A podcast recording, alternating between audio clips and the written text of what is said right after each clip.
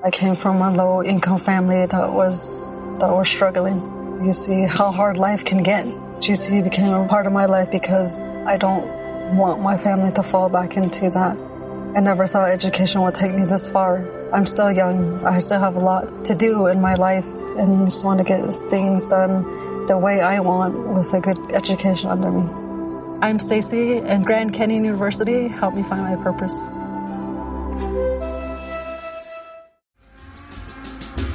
You through the garden, watch your back. Well, I beg your pardon. Walk the straight and narrow track. If you walk with Jesus, the.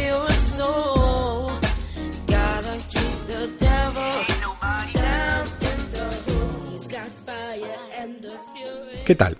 Bienvenidos a un nuevo programa de Podcast 4x4. En pocos minutos le vamos a estar comentando sobre algunas series y una película para que conozcan algo más sobre ellas y que de alguna manera les ayude a decidir si vale o no la pena invertir su tiempo en ellas. Y el inicio va a ser, el programa de hoy va a ser algo atípico, porque vamos a hablar sobre una serie, pero no a comentarla. Porque Game of Thrones debe ser una de las series sobre la que más se habla en los últimos tiempos. Y agregar un nuevo comentario realmente no suma demasiado. Para variar un poco, vamos a hablar sobre algunos aspectos sobre la historia real en la cual su autor, George R. R. Martin, se ha inspirado. Y la particularidad del hecho que dos personajes de la saga muy distintos están basados en la misma persona real. Después también vamos a seguir variando la premisa porque en un solo bloque vamos a estar hablando sobre dos series recién estrenadas, Atlanta y Sugar Queen, dos series que en el mismo día decidí dejar de ver. Y les cuento un poco los motivos. Y de vuelta al cine, y este caso para ver la remake de una remake. No, no voy a decir que soy un gran fan de los Siete Samuráis, porque si bien es un clásico y una gran película de los 50, solo la vi una vez. Pero la remake norteamericana Los Siete Magníficos, en el viejo cine de superacción de Canal 11, la debo haber visto seis o siete veces. En el tercer bloque de nuestro programa de hoy les voy a contar por qué motivo voy a tratar de seguir recordando las originales y voy a hacer un gran esfuerzo por olvidarme muy rápido de esta versión de 2016. Y para terminar el programa de hoy vamos a comentar Better Things, la nueva serie producida por Louis C.K. y protagonizada por Pamela Adlon. Vamos a comentar cómo esta serie es una de las autobiografías más literales de los últimos tiempos.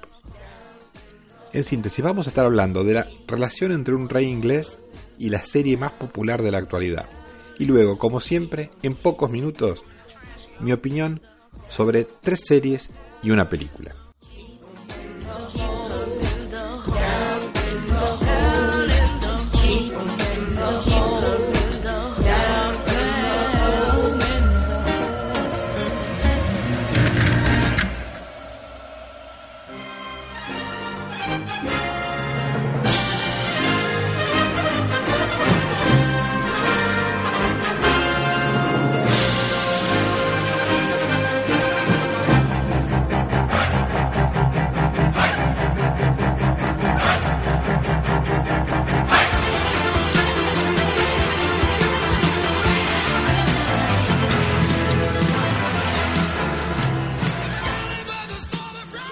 Bueno, vamos a hablar de algunas curiosidades sobre Game of Thrones, la serie que acaba de ganar en los Emmy a Mejor Serie Dramática de la temporada. Y más específicamente, para no spoilear demasiado, vamos a comentar sobre un par de personajes que ya no están en la serie. Y aunque no lo parezca, a partir del argumento de la saga, tienen una curiosa relación entre ellos. Como a ver, como George R. Martin comentó en muchas oportunidades, él empezó a escribir su saga de Canción de Hielo y Fuego como una especie de reacción, desahogo al trabajo que tenía como guionista, como guionista televisivo en la, en la serie La Bella y la Bestia. El programa de la CBS de los 80, protagonizado por Ron Perlman y Linda Hamilton. Martin siempre eh, dice que las mejores ideas que él tenía para el show siempre eran vetadas. por una cuestión de presupuesto o longitud. Es decir, estas reacciones lo llevaron a, cuando terminó ese trabajo como guionista, lo llevaron a escribir una saga muy ambiciosa en la que se impuso dar rienda suelta a su creatividad y no estar sujeto a ningún límite. Sin embargo, como el propio autor reconoce, él decidió tomar dos puntos de partida bien claros para su historia. Por un lado, la literatura fantástica, en especial la de los mundos estilo medieval de Tolkien y sus continuadores. Y por otro, la historia medieval inglesa, en particular la, referida a la dinastía Plantagenet, la cual tuvo un cruento final en la llamada Guerra de las Rosas. La cual, es decir, esta Guerra de las Rosas es considerada la guerra civil más violenta y sangrienta de toda la historia europea. La técnica que usó George Martin para tomar personajes, situaciones y elementos reales de la historia inglesa y que no se relacionen a los mismos directamente con los personajes que él, que escribía en su ficción, es la de combinar por ahí dos o tres personajes históricos reales y transformarlo en un personaje de la saga. O a la inversa, ¿no? Como es el caso que nos ocupa en este, en este programa, es partir de un, personaje que tenga muchos elementos ricos, un personaje real, y en la ficción bifurcar su vida en dos personajes de la saga. Por eso vamos a hacer una pregunta que después la vamos a responder. ¿Fueron en la vida real Rob Stark y Robert Baratheon la misma persona? Bueno, la respuesta sorprendente es sí. Rob Stark y Robert Baratheon están basados en la misma persona que fue Eduardo Duque de York, quien luego fuera coronado como Eduardo IV de Inglaterra. Simplificando un poco el tema del punto de inicio y para no hacerlo tan largo, eh, la Guerra de las Rosas es una disputa o comenzó como una disputa entre dos familias que se atribuían los mismos derechos al trono inglés. Es decir, por un lado estaban los reinantes Lancaster y por el otro los aspirantes York. Como también simplificando en Juego de Tronos, podemos decir que hay una disputa entre los Stark y los Lannister en el principio de la historia. En realidad en ambos casos la trama es mucho más compleja, pero para resumirla vamos a, a tomar este punto de partida. El líder de la casa York, Ricardo, el duque de York, tenía cuatro hijos varones. El mayor de ellos, su primogénito, era Eduardo. En la saga de Martin, el líder de la casa Stark es Eddard, quien tiene tres hijos varones y un bastardo. Es decir, casi podríamos decir cuatro hijos. Y su primogénito, el heredero, es Rob. Vamos a ver que en los primeros años de la vida de, de Eduardo, de York, hay mucho en común con lo escrito por Martin acerca de Rob Stark. Cuando comienza la Guerra de las Rosas, se, comienza un escalamiento, eh, primero con batallas menores y escaramuzas, eh, que favorecen inicialmente a los York. Sin embargo, las tropas Lancaster, encabezadas por la reina Margarita de Anjou, en las cercanías de la ciudad de York emboscan a Ricardo y en la batalla de Wakefield lo derrotan y lo asesinan no está muy claro, hay disputas entre los historiadores si cuando lo matan es antes o después de rendirse. Porque sepan que en la Guerra de las Rosas, como en Game of Thrones, cuando se jugaba el Juego de Tronos, se ganaba o se moría. Ahí no había término medio. La reina ordena que la cabeza fuera cortada y expuesta en la puerta de Micklegate, que era la entrada principal de la ciudad de York. En el libro Juego de Tronos, el patriarca de los Stark también es decapitado, y su, su cabeza expuesta en las torres de desembarco del rey. Eduardo, el hijo mayor de Ricardo, al igual que Rob Stark en los libros de Martin, era apenas un adolescente cuando su padre muere, y a esa edad debe asumir la responsabilidad de liderar un gran ejército y de alguna manera vengar la muerte de su padre. Comienza una serie de batallas que lo llevan al reinado, es decir, Eduardo, al igual que Rob Stark, nunca perdió una batalla bajo su liderazgo en el campo. Ambos llegan a ser reyes, Eduardo de Inglaterra y Rob es nombrado por aclamación el Rey del Norte, The King in the North. Las sorprendentes similitudes siguen. En Tormenta de Espadas, tercer libro de la saga de Martin, vemos como Rob Stark se enamora de Jane Westerling, la hija de una casa menor partidaria de los enemigos Lannister, y decide casarse con ella contra la opinión de su madre y el resto de la corte. En la historia inglesa, al joven Eduardo IV, como monarca reciente, ya le estaban preparando un casamiento con una noble inglesa de alta cuna o con una princesa francesa. Pero repentinamente se enamora de Isabel Goodwill, una plebeya viuda, la cual era viuda de un cortesano de los Lancaster, es decir, de los enemigos, y también la hace su reina. En los libros de Martin, uno de los principales partidarios, Richard, Richard Karstark, se revela contra este casamiento y tras asesinar a dos niños Lannister capturados, es decir, Rob Stark decide su ejecución. Y a partir de acá también se alejan los Frey y pierde varias alianzas que de alguna forma sustentaban su poder. Bueno, a Eduardo le sucede exactamente lo mismo, porque el principal apoyo en su gobierno era su primo, eh, Richard Neville, el conde de Warwick, quien no acepta este casamiento y produce una rebelión en contra de Eduardo. Si bien no tan inmediatamente como, como sucede en los libros, eh, Richard Neville con el tiempo también muere en batalla contra su primo y anterior el aliado de Eduardo.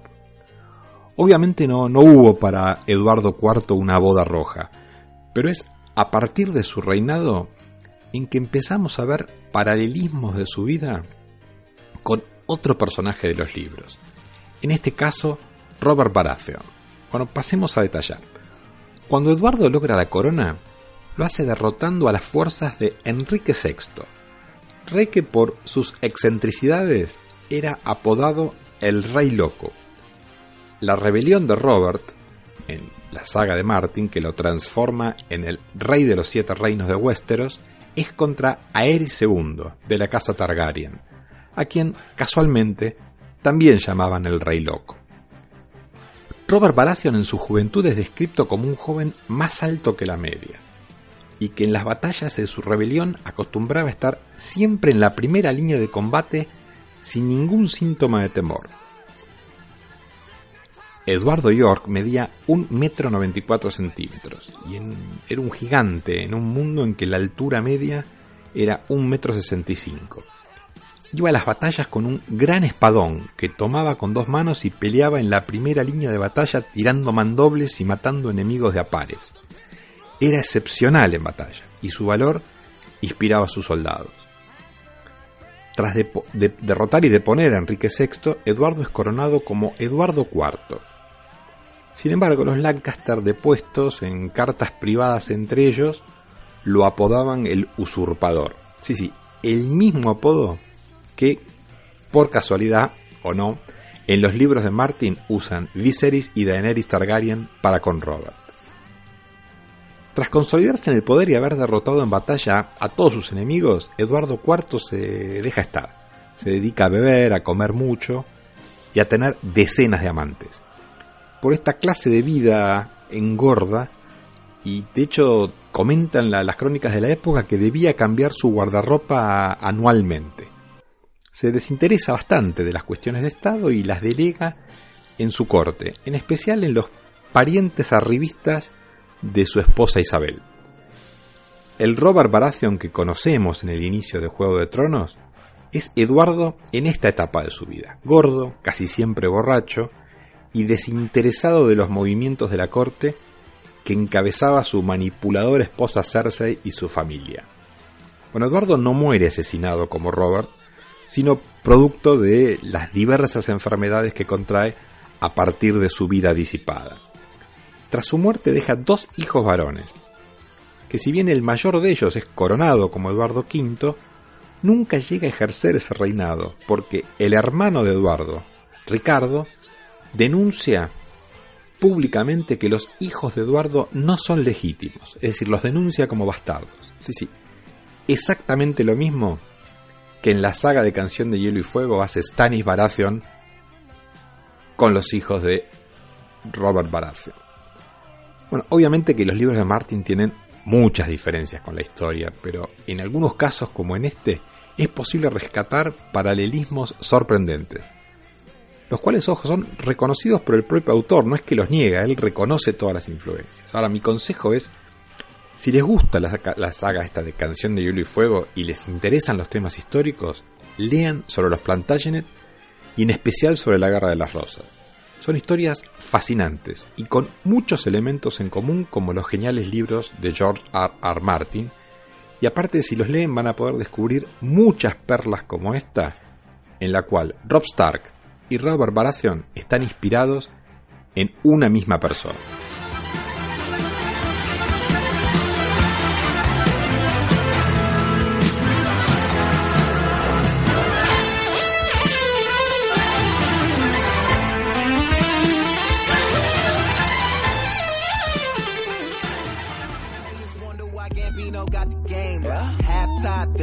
She wanna do is bang. Yeah? So insensitive. She asking why you say that. I'm chillin', real nigga feeling. Rich kid asshole, paint me as a villain. Still spitting that cash flow. DJ Khaled, I got penthouse on both coasts. PH balance, real nigga I rep those. Why though? Cause I said so. Get deep in that Pepto. I got five on it like Benfos. I got more tail than Por primera vez en este podcast vamos a hacer un bloque compartido de dos series. Es decir, la regla era cuatro por programa, pero bueno, las reglas están para romperse. En este caso la decisión es por varias razones, pero la más importante, y en este caso es muy importante, es que ninguna de las dos hay demasiado para hablar. Solo en Estados Unidos están estrenando más de 500 ficciones televisivas por año, es decir, la proyección para 2017 supera las 700. Si a le sumamos las inglesas, que en mi caso yo voy a ver unas 15 o 20 anuales, más alguna que otra europea o australiana que cada tanto se agrega, queda claro que es imposible ver todo. Por eso no hay más remedio que recurrir a métodos de filtro previo para elegir qué es lo que hay que ver y qué no. Al mismo tiempo, si uno comienza una serie y a los tres o cuatro capítulos no puede explicarse el motivo por el cual la está viendo y le da ganas de romper todo, bueno, es mucho más sano y económico dejar de ver la serie que tirar la computadora o el televisor por la ventana. Por eso cuando un tema me interesa, yo veo, no me importa la crítica, cuando realmente la, trama previa de una serie me interesa, la veo igual y en ese caso el filtro lo hago yo y si me quemo, bueno, mala suerte. Es decir, por ejemplo, cuando me dicen va a ser una serie sobre un cantante de rap o una saga familiar muy dramática, que son temas que a priori la verdad no me interesan, eh, bueno, ahí generalmente uso Rotten Tomatoes o Metacritic, en el que generan un índice de más o menos de la crítica que la, que la vio y puede ser un filtro. Uno puede hacer un filtro previo. Ahora, ¿es posible que esos índices, estos índices de Rotten y de, y de Metacritic, a uno le hagan perder temas interesantes? Y sí, puede ser. Yo he contado en este podcast que uno de los motivos por los cuales yo inicialmente descarté The Expanse eh, fue por su bajo puntaje, pero gracias a un par de recomendaciones posteriores la pude, la pude ver y realmente la pasé bien. Pero le puedo asegurar que la gran mayoría de las series de bajo puntaje de crítica las cancelan prematuramente o luego los comentarios generales que uno lee sobre quienes las vieron eh, corroboran la, la opinión inicial. Obviamente la excepción siempre son los que hacen hype profesionalmente de cualquier basura y bueno, esos siempre hay que dejarlos aparte. Y al revés uno se puede equivocar, es decir, ver algo que le por el puntaje y que sea un desastre, bueno, creo que ese es el error más común que cometo en los últimos tiempos. Es decir, tener como una especie de sexto sentido de que una serie no me va a gustar porque o no me gusta el casting o no me gusta el tema o el canal que lo emite me da malas señales pero veo que tiene un buen puntaje en Metacritic y en Rotten Tomatoes y digo, bueno, la voy a ver a ver qué onda, qué, qué, tal es, porque si en general a toda la gente le gusta, pero ese sexto sentido en general es el que vale y en general cuando pasa esto me equivoco y termino perdiendo el tiempo. Bueno, exactamente eso me sucedió con Atlanta y con Queen Sugar. La temporada 1 de Atlanta en Rotten Tomatoes tiene el 100% de críticas positivas. Y en Metacritic, que en general es un poco más conservadora, tiene un puntaje de 90 sobre 100. Aparte otro hecho que me empujaba a verla es que Donald Glover, su protagonista, siempre fue uno de los actores que mejor me cayó en Community. Y sin dudas cuando él se fue de la serie es como que faltaba algo y es cuando empezó a caer a pique. Pero la verdad que el tema de la dramedia sobre un representante de rap fracasado, con una historia familiar algo melosa detrás, y todo esto con los gangsters, no, la verdad no me entusiasmaba demasiado. Ahora con el cuarto capítulo visto, les puedo asegurar que he decidido dejar de verla, porque al margen de todo esto que se ratificó, no le encuentro ni gracia ni interés a la historia. En Atlanta, Donald Glover es Earl Marx, un buscavidas fracasado que apenas si tiene unos pocos dólares en el bolsillo y, sin pensarlo, decide jugárselos haciendo emitir en la radio un tema de rap de su primo, Paperboy, quien aparte de ser cantante, es un vendedor menor de droga. Ernst también tiene una expareja que lo deja cada tanto dormir en su cama y tiene buena onda porque paga sus fianzas cuando es detenido. Seguramente esta historia se pueda poner un poco mejor cuando el rapper triunfe y este grupo de vagos y subempleados logre ganar buen dinero, pero les digo la verdad, no me compro porque para hacer una dramedia, las partes de comedia no me divierten ni me hacen reír. Y para hacer un drama, ninguno de los personajes me despierta el más mínimo nivel de interés o empatía. Y si mejora mucho, puede ser realmente, hay material de base que puede mejorar, la retomaré cuando eso suceda. ¿eh? Yo he dejado, de, uno de los ejemplos que siempre cuento es que he dejado de ver VIP en el quinto capítulo. Y después de un año, gracias a las críticas y recomendaciones, la retomé y hoy es una de mis comedias favoritas. Quizás alguna vez con Atlanta me pueda pasar algo parecido. Así que si mejora mucho, los amigos me avisan y de lo contrario, por favor, no se tomen la molestia. Nos vamos a la otra. A mí los dramas familiares de gente que sufre y la pasa mal, pero son luchadores, se pelean entre ellos, después se amigan y van teniendo logros, pero en el camino cada tanto alguno se muere de algo horrible y todos lloran, pero se quieren y nos dan lecciones de vida. Bueno, yo ese género lo detesto como género de serie. Por eso todavía no me puedo explicar cuál es el motivo por el cual decidí comenzar a ver Queen Sugar. Para peor, una de las protagonistas de esta serie es Rutina Wesley, una actriz muy limitada, a quien sufrí en las siete temporadas de True Blood y que y también en la última de Hannibal, en donde compuso a la peor ciega de la historia de la televisión. Entonces fue, fue masoquismo, y quizá un poco, pero también me impulsó el 91% de críticas positivas que esta serie tiene en Rotten Tomatoes y el 75% en Metacritic. Y algunos, críticos de Estados Unidos, con los cuales suelo tener un gusto bastante parecido, la ponderaban como un muy buen drama familiar. Bueno, vistos cuatro capítulos, considero que han sido suficientes como para decidir también dejar esta serie. Todo en, en, Queen Sugar es extremadamente dramático y previsible. En el inicio el patriarca muere, pero no de golpe, ojalá o se muriera de golpe, no, está un capítulo entero muriéndose y después el segundo capítulo es el velorio y el entierro, es decir, todo muy divertido. Y los tres hijos todos con problemas. Nova, que es Rutina Wesley, es amante de un policía blanco que le jura amor, pero que al mismo tiempo tiene una hermosa familia a la cual también parece querer, querer ¿no? Charlie, que es la otra hermana, está casada con un exitoso jugador de la NBA. Es millonaria, vive bien, pero al, al jugador este de la NBA lo encuentran en un escándalo con prostitutas y acusaciones de violación. Y Ralph Finch, el, el hermano varón, es un delincuente común, no tan redimido, y del cual está separado de una ex adicta y que ambos tienen un hijo al que todos adoran. Es decir, todo aburrido. La familia decide seguir adelante con la finca del patriarca.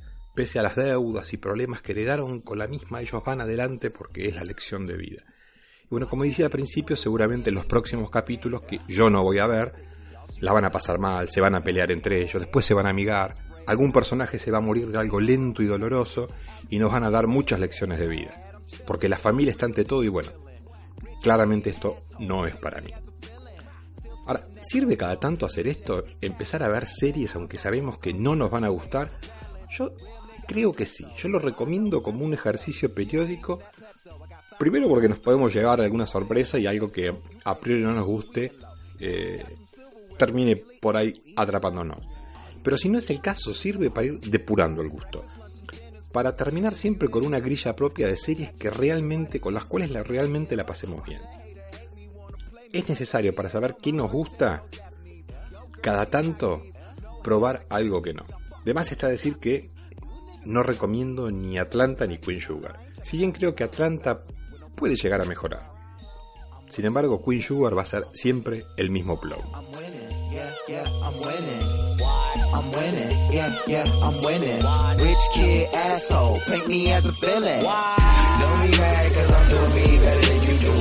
Don't be mad cause I'm doing me better than you doing you. Don't be mad cause I'm doing me better than you doing you. Better than you doing you. you. Fuck you, what you doing? Different color my passport. Instagram my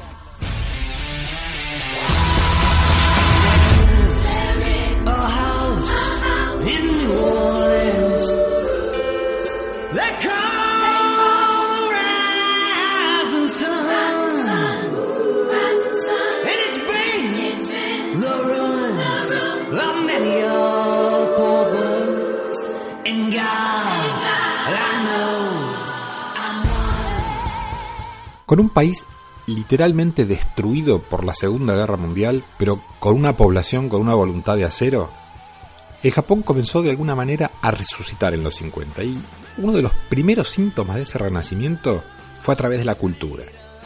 Las películas de ese gran director que fue Akira Kurosawa fueron de alguna manera una señal de un país que no estaba vencido ¿no? y que quería volver a ser considerado. El estreno de Los Siete Samuráis en 1954 es considerado uno de los más influyentes de la historia del cine.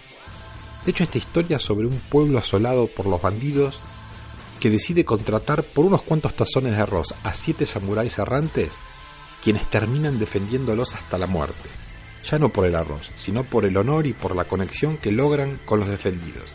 Es una historia que es emblemática y repetida mil veces en todos los rankings más o menos serios que se han hecho siempre, eh, a, los siete samuráis la consideran entre las mejores películas de la historia. Y varios de sus protagonistas, en particular el gran actor Toshiro Mifune, pegaron después el salto a Hollywood. Como siempre ha sucedido, ¿no? Cada vez que Hollywood ve una buena historia en el cine, decide capturarla y rehacerla adaptando la misma a su cultura. En este caso, la productora The Mirish Company compró los derechos de Los Siete Samuráis, contrataron al director John Sturges, quien después colaboró también en la producción y la adaptación del guion, y el cual transformaba al pueblo japonés del siglo XVI en un pueblo de la frontera entre Estados Unidos y México, y a los siete samuráis en siete pistoleros errantes pero de buen corazón. La película se llamó The Magnificent Seven, Los Siete Magníficos. Se estrenó en 1960 y tenía un reparto de actores muy populares por entonces, como Jules Brenner, Steve McQueen, Charles Bronson, Jane Coburn y Robert Bond, entre otros. En su momento no tuvo el mismo nivel de crítica cinematográfica, obviamente, que su antecesora, pero fue un gran éxito comercial y muy popular en su momento. Tal es así que se transformó en una especie de franquicia, porque con el título Los Siete Magníficos se hicieron posteriormente tres secuelas, todas ellas realmente bastante olvidables. También en 1998 se hizo una serie basada en los personajes de esta saga con un veteranísimo Robert Bond, uno de los miembros de la película original, que actuaba como una especie de patriarca que dirigía a los siete. El proyecto moderno, ¿no? el del reciente, de hacer una adaptación sobre los siete magníficos, comenzó allá por 2012. Y como nombres transcurrieron los, nombres más variados, ¿no? Tom Cruise, Matt Damon, Kevin Costner, Morgan Freeman y hasta más recientemente Jason Momoa estaba en el, reparto original que, y declinó a ser para irse a, a DC a hacer de Aquaman. Finalmente fue el director Anthony Fuqua y los guionistas Nick Pisolato y Richard Wenk los encargados de llevar adelante este proyecto. Encabezando en el rol actoral un actor veterano de mil batallas como Denzel Washington, con quien Fuqua hiciera hasta la que era hasta hace poco su mejor película, ¿no? Es hasta ahora, sigue siendo su mejor película, Training Day, y una de sus más taquilleras, The Equalizer. The Equalizer. El producto de este nuevo remake, yo creo que si tenemos que ponerlo en una escala, es, está muy cercano a esas secuelas descartables que hicieron con la franquicia, mucho más que alguna de la original de Estados Unidos o la super original de, Japón. Porque les puedo asegurar que hasta la remake norteamericana es muy superior a esta película de 2016.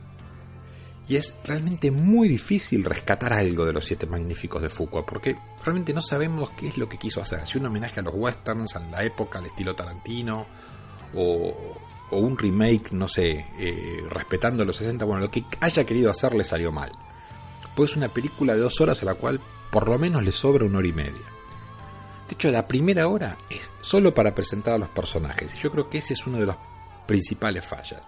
Y sabemos que en una película en la cual, bueno, por el nombre, siete protagonistas, una persona damnificada a la que tienen que defender y un villano, bueno, nueve personajes, pero hay técnicas que se pueden utilizar para, para presentar personajes. Bueno, Fuqua se toma una larga escena con cada uno de ellos.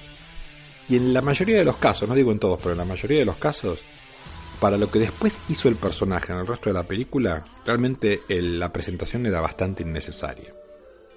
Para peor, la elección del reparto no ayuda mucho. De Denzel Washington es un error de casting total.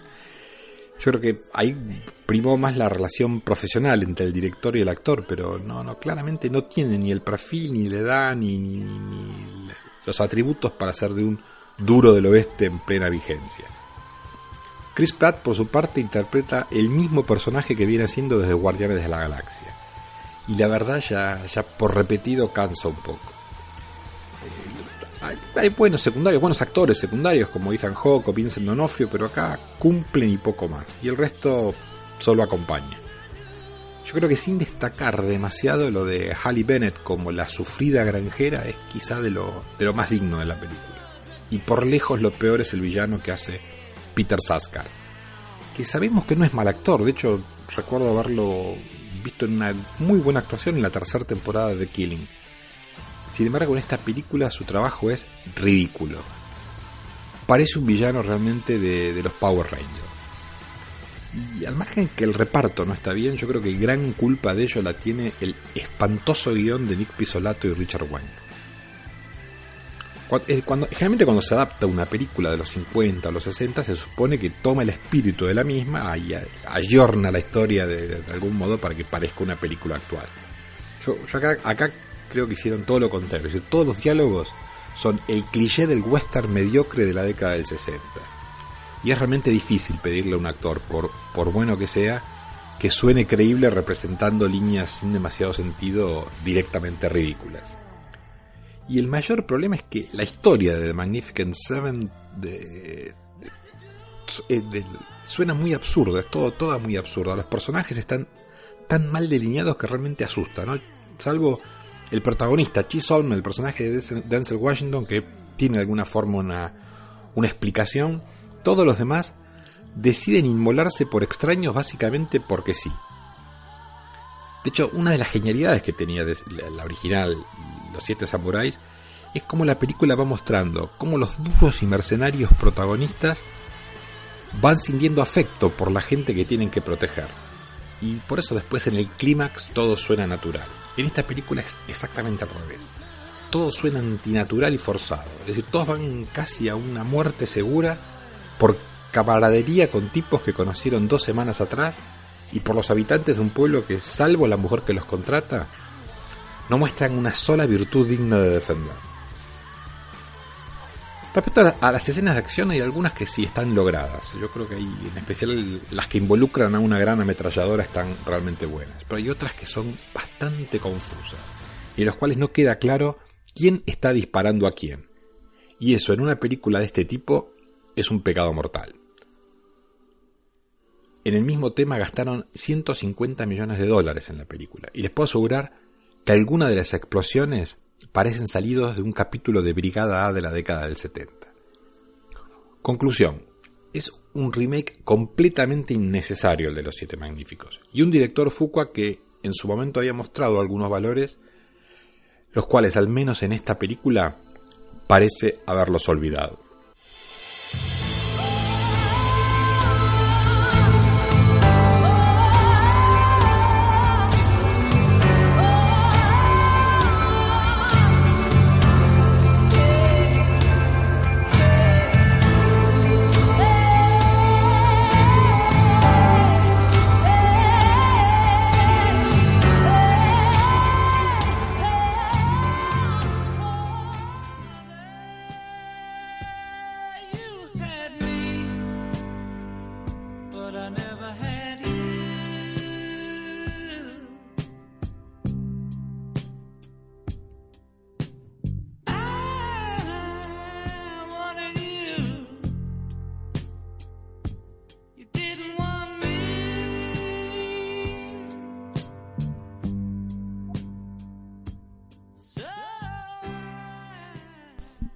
Si hay una manera de definir a una luchadora en términos de actores o actrices profesionales, esa sin dudas es Pamela Adlon. La actriz en declaraciones recientes dijo que ya desde muy chica nunca pensó para su vida en ninguna otra cosa que no sea en la profesión artística, en ser actriz. Como en otros casos similares, la vocación le surgió por vivir en un mundo cercano al de la actuación, dado que su padre, Don Maxwell Siegel, fue guionista y productor televisivo y su madre, inglesa de nacimiento, también tuvo toda su vida vocación artística. Sin embargo, los inicios actorales para la pobre Pamela fueron como si en el primer viaje marítimo que nos tocara hacer se nos ocurriera viajar en el Titanic. En casi todos los rankings que se hacen sobre las 50 o 100 peores películas de la historia, siempre, siempre aparece Gris 2, la espantosa secuela de Gris, la película de John Travolta y Olivia Newton-John. todo está mal en esta película. El reparto integrado mayormente con jóvenes debutantes, la historia, las coreografías, las canciones, es todo un desastre. Y para casi todo su reparto fue un inicio y fin de carrera. La única que más o menos se salvó fue Michelle Pfeiffer, quien hizo después una una carrera cinematográfica más o menos decente, pero el resto naufragó en la intrascendencia. Pamela, que por entonces utilizaba el apellido de su padre, Seagal, fue miembro de ese reparto, y después de ese fracaso, todo se le hizo cuesta arriba. Pero, como decíamos al principio, la siguió peleando. Después de Gris 2 participó en roles menores en algunas películas y en series. Sin embargo, pudo mantenerse a flote en la industria gracias a una gran virtud, una gran virtud que ella tiene que es eh, puede hacer distintas voces. En particular le salen muy bien las voces de, niños. Y así fue haciendo una carrera, ¿no? Haciendo voces de películas y series animadas, eh, especialmente de niños. Muchas fueron sus participaciones en ese tipo de papeles y los más recordados fueron varios personajes que hizo en Rugrats y la voz del niño Bobby Hill en King of the Hill. Fue su amigo Louis C.K. quien la rescató un poco del ostracismo delante de la pantalla y le ofreció en 2006 el segundo rol en importancia en la sitcom de HBO Lucky Louie, en la cual ella también colaboró en alguno de los guiones. Esta serie lamentablemente solo tuvo una temporada, pero la misma le sirvió a Pamela para encarrilar nuevamente su carrera, en este caso como actriz de comedias televisivas. Siguió haciendo en paralelo algunas voces en series animadas, pero este papel en Lucky Louie le sirvió para audicionar y obtener un importante papel en una nueva serie de Showtime, Californication. Esta serie, la cual obviamente estaba escrita para el lucimiento exclusivo de su protagonista, David Duchovny, encontró en Pamela un muy buen complemento en un papel de una hipersexualidad, hipersexualizada, perdón, esposa del mejor amigo de Hank, el personaje de, de. Y su papel empezó en un rol más bien secundario, pero se robaba cada escena en la que participaba. Y muy rápidamente los guionistas comenzaron a darle más espacio a sus tramas, las cuales por lo general eran más graciosas y logradas que las del propio protagonista. Luego nuevamente fue convocada por Louis C.K. para colaborar en la producción y hacer un papel de, invitada recurrente en la serie Louis de, la cadena FX. El personaje de Pamela ya acá no era tan caricaturizado y extremo, así con, con, mucha, con mucho énfasis como era en Californication. Y acá se pudo ver una actriz mucho más versátil que manejaba perfectamente el timing justo, ¿no? El de la, entre la comedia y el, balance entre la comedia y el tono oscuro que caracteriza a, esta serie. De hecho, en, las últimas temporadas, una de las últimas temporadas, hay una escena entre Louis y Pamela que comienza con una especie de beso forzado y termina en un intento de violación. Y este fue uno de los hechos más comentados y controvertidos del año en televisión se destacó mucho Pamela en, esa participación y este papel le, valió una nominación al Emmy a Mejor Actriz Invitada de una Comedia. Pamela se casó en 1996 con el director cinematográfico alemán Felix Adlon y a partir de ahí comenzó a usar el apellido de su marido profesionalmente. En 2010 se divorciaron, pero ella siguió, siguió utilizándolo. Él regresó a Alemania su, a su país natal. Posteriormente ella en varios reportajes dijo que esta circunstancia de su marido ausente la había hecho tener que lidiar al mismo tiempo con su trabajo y con la crianza de sus tres hijas adolescentes, las cuales las tuvo que criar ella sola, casi como una madre soltera.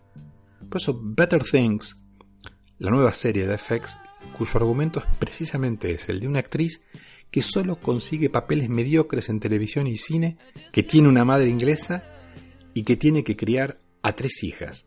Sin dudas es un papel muy autobiográfico para, para Pamela Adlon. Eh, Better Things con Louis C.K. de productor ejecutivo es una especie de reversionado de Louis, que en lugar de ocuparse de la vida del stantapero de New York, divorciado con dos hijas chicas, es la de una actriz que debe pelearla con hijas que solo viven para recriminarla, pero que ella se desvive para darles todo.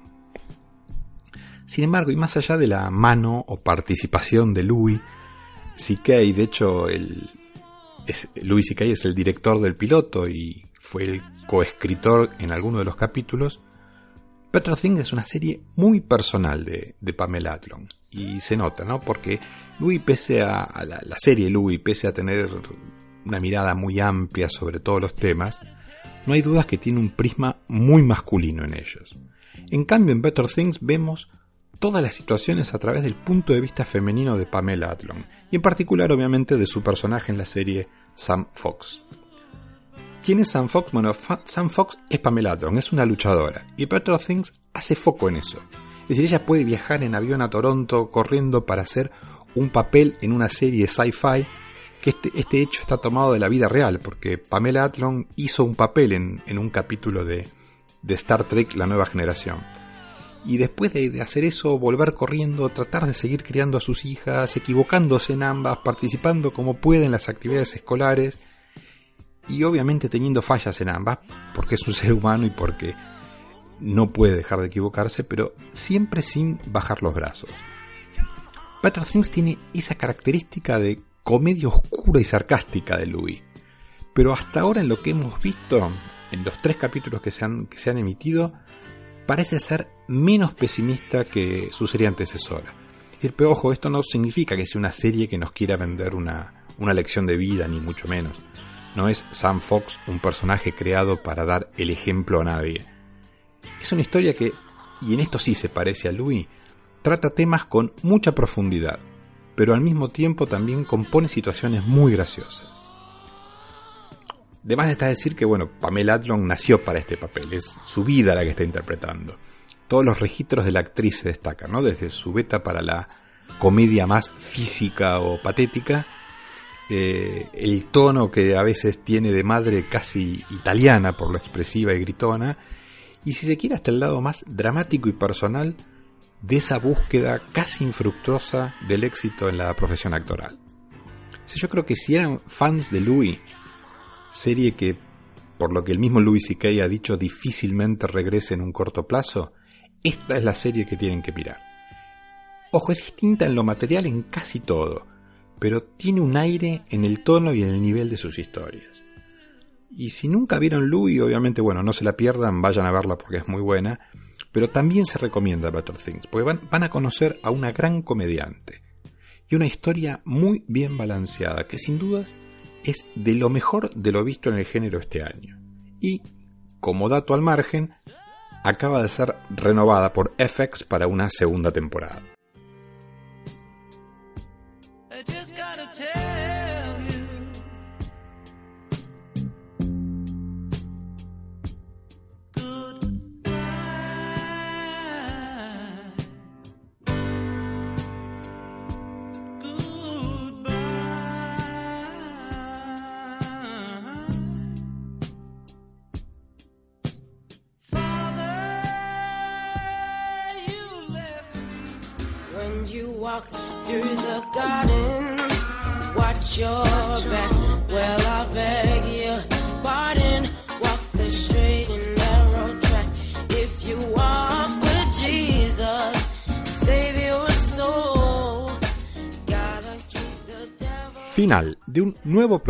De Podcast 4x4. En pocos minutos recomendamos series y películas.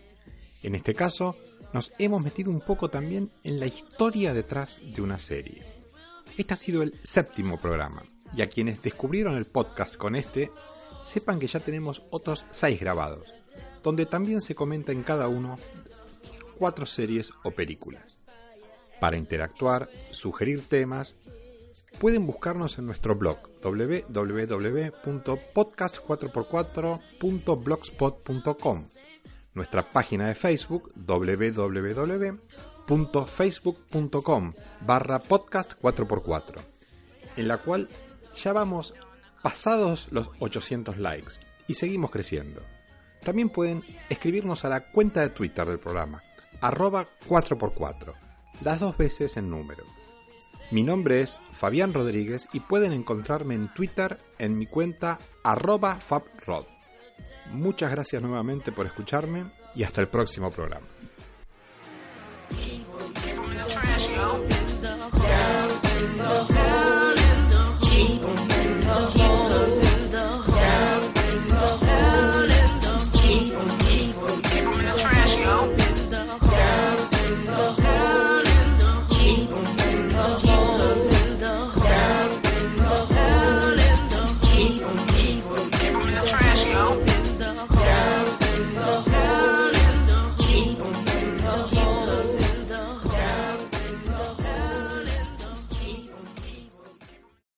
O'Reilly Auto Parts puede ayudarte a encontrar un taller mecánico cerca de ti. Para más información, llama a tu tienda O'Reilly Auto Parts o visita oreillyauto.com.